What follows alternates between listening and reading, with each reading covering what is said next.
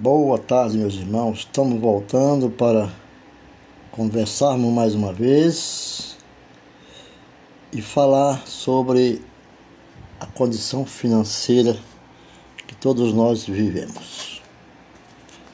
A condição financeira que todos nós vivemos nos dias atuais é que muita gente fala sobre dinheiro. E muitas pessoas por serem religiosas, assuntos é, é, de eclesiásticos ou eclesiologia, né? eles falam que dinheiro é, faz mal. Mas o dinheiro, sabemos, saibamos que a Bíblia fala sobre o dinheiro. Na Bíblia existem 21 versículos que diz como nós devemos lidar com o dinheiro. O dinheiro é usado como forma de pagamento para conquistarmos tudo que queremos. De uma certa propósito é isso, mas é através do dinheiro que todos nós comemos bebemos, nós adquirimos bens e outras coisas. No entanto, esse tema é muito polêmico no meio cristão.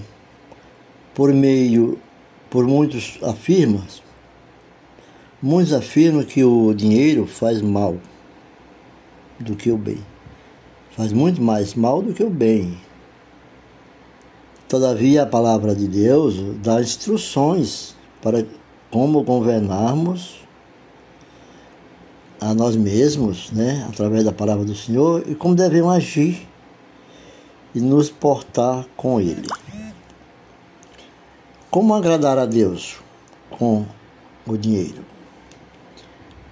Deus se agrada, realmente, não proíbe riqueza. Porque a vontade de Deus sempre foi abençoar o seu povo com riquezas. Entretanto, o amor ao dinheiro pode levar a vários males. Assim, se amamos a Deus sobre todas as coisas, como diz o mandamento, amar a Deus sobre todas as coisas e o próximo como a ti mesmo, logo não amaremos o dinheiro. Você deve ser o senhor do seu destino senhor do seu dinheiro aqui na terra deve administrá-lo com sabedoria e deve observar a palavra de Deus atentamente como centro e não ao contrário. A Bíblia nos dá várias dicas para lidar com o dinheiro e viver uma vida próspera. As instruções valiosas sobre o dinheiro. Quero citar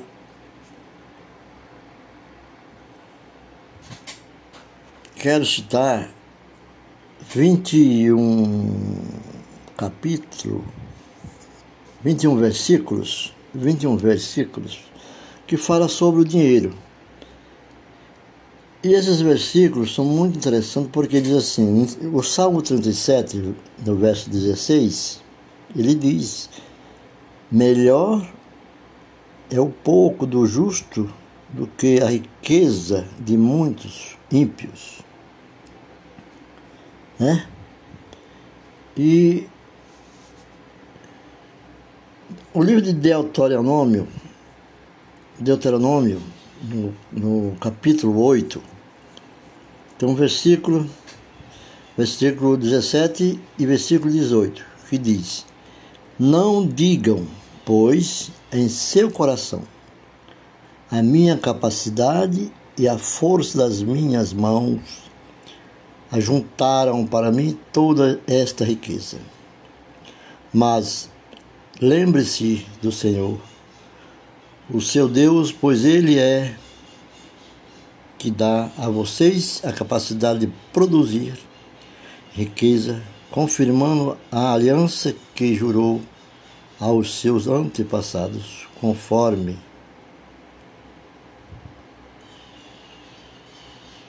hoje se vê. Conforme hoje se vê. É de Deuteronômio. E no livro de Provérbios, no, no verso, no capítulo 11, verso 4, diz, palavra de sabedoria, né? De nada vale a riqueza do dia da ira divina, mas a retidão livra da morte. O livro de Mateus 6, 24, é, ele fala assim, o seguinte, ninguém pode servir a dois senhores, pois odiará um e amará o outro, ou se dedicará a um e desprezará o outro. Vocês não podem servir a Deus e ao dinheiro.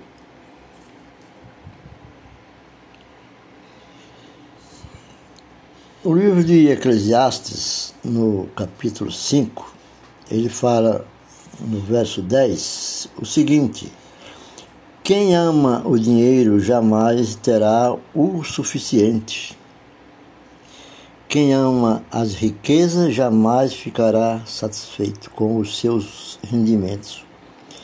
Isso também não faz sentido, e é verdade. A medida do ter, quem mais tem, quem tem quer mais, quem mais tem acha que pode conseguir muito mais. Acha que é pouco o, o, Lucas diz o seguinte, em Lucas capítulo 18, 24, ele diz: Vendo entristecido, Jesus disse: Como é difícil aos ricos entrar no reino de Deus. É? Lucas 18, verso 24. O livro de Hebreu, no, no, no capítulo 13, no verso 5, comenta, o apóstolo Paulo fala o seguinte: conservem-se livres do amor ao dinheiro e contentem-se com o que vocês têm, porque Deus mesmo disse: nunca o deixarei, nunca o abandonarei. Aleluia, glória a Deus. Essa é a palavra que Deus disse a seu povo, aos hebreus, no capítulo 13, no verso 5. Essas citações são, é de muita importância. De fato, nós vamos ver também em 1 Timóteo, quando ele fala sobre o dinheiro, Deus nunca proibiu de das pessoas serem afortunadas a única coisa que Deus quis que não, ninguém, que não tenha outro Deus, não ame a outro Deus. Ele seja o Deus único na sua vida. E disse, 1 Timóteo, no, verso, no capítulo 6, verso 6 ao verso 8, disse o seguinte: De fato, a piedade com contentamento é grande fonte de lucro pois nada trouxemos para este mundo e dele nada podemos levar. Pois isso, por isso, tendo o que comer e com que vestirmos, estejamos com isso satisfeitos. E diz em Provérbios 13, 11: o dinheiro ganho com desonestidade diminuirá, mas quem o ajunta aos poucos terá cada vez mais. No livro de Salmo 112, verso 5, diz: Feliz, feliz é o homem que empresta com generosidade e com que honestidade conduz os seus negócios justo jamais será abalado. O justo jamais será abalado.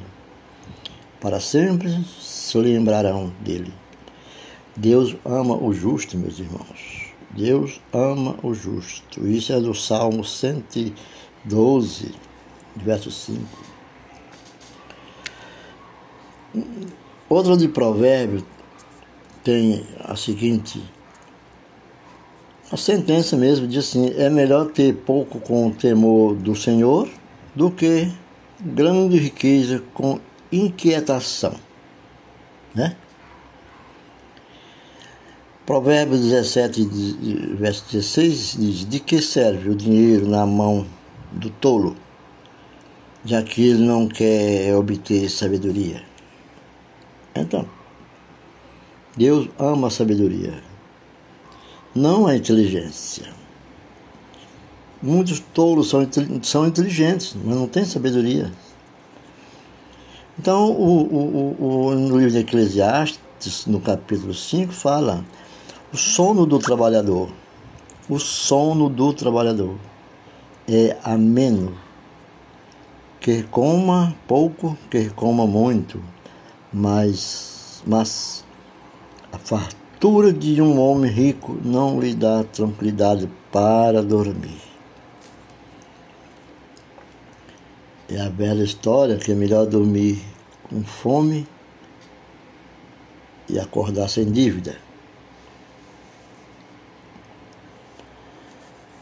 Diz em Eclesiastes, no capítulo 10, verso 19: O banquete é feito para divertir e o vinho torna a vida alegre.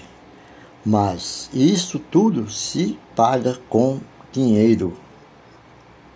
Com dinheiro. É? Não acumule para vocês tesouro na terra. Está no livro de Mateus 6, de 19 e 21 onde continua dizendo: Não acumulem para vocês tesouros na terra, onde a traça e a ferrugem destroem, e onde os ladrões arrombam e furtam, mas acumule para vocês tesouro nos céus, onde a traça e a ferrugem não destroem, e onde os ladrões não arrombam nem furtam, pois onde estiver o seu tesouro, aí também estará o seu coração. Essa passagem é muito interessante. Nós, quando escolhemos algo, idolatramos aquilo, nós colocamos, colocamos o coração de todo sentimento ali não, não colocamos a consciência. Porque aonde está o nosso coração está o nosso tesouro. Então nós podemos amar apenas a Deus sobre todas as coisas. Porque ali está também o nosso tesouro.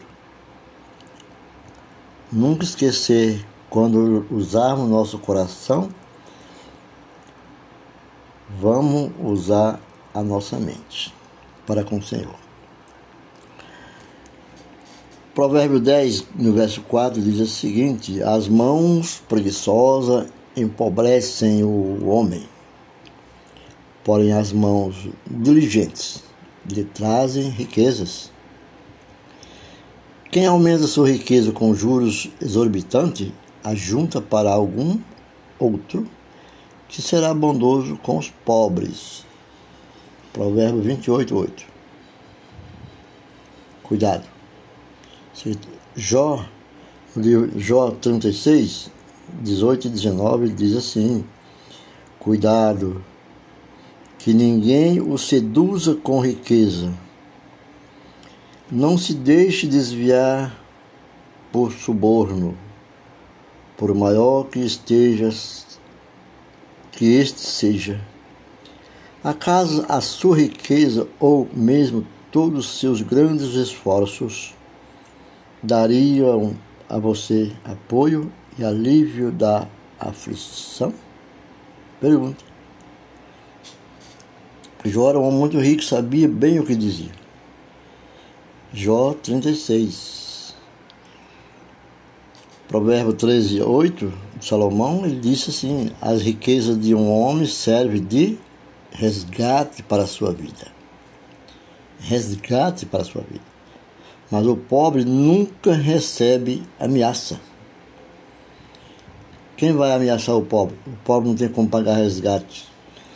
Então, o dinheiro tem muitas serventias muito útil em alguns casos, mas isso não quer dizer a certeza de salvação. O dinheiro não é a certeza de salvação. O dinheiro é a certeza de uma vida glamourosa. Provérbio 22, Provérbio Salomão, no 22, no primeiro versículo, ele diz: A boa reputação vale mais que grandes riquezas. Desfrutar de boa estima vale mais que prata e ouro. ordena aos que são ricos no presente mundo que não seja arrogante, nem ponha sua esperança na certeza de riqueza, mas em Deus, que de tudo nos provê, ricamente para nossa satisfação. 1 Timóteo 6,17 Então, vemos que a riqueza nos traz grandes esperanças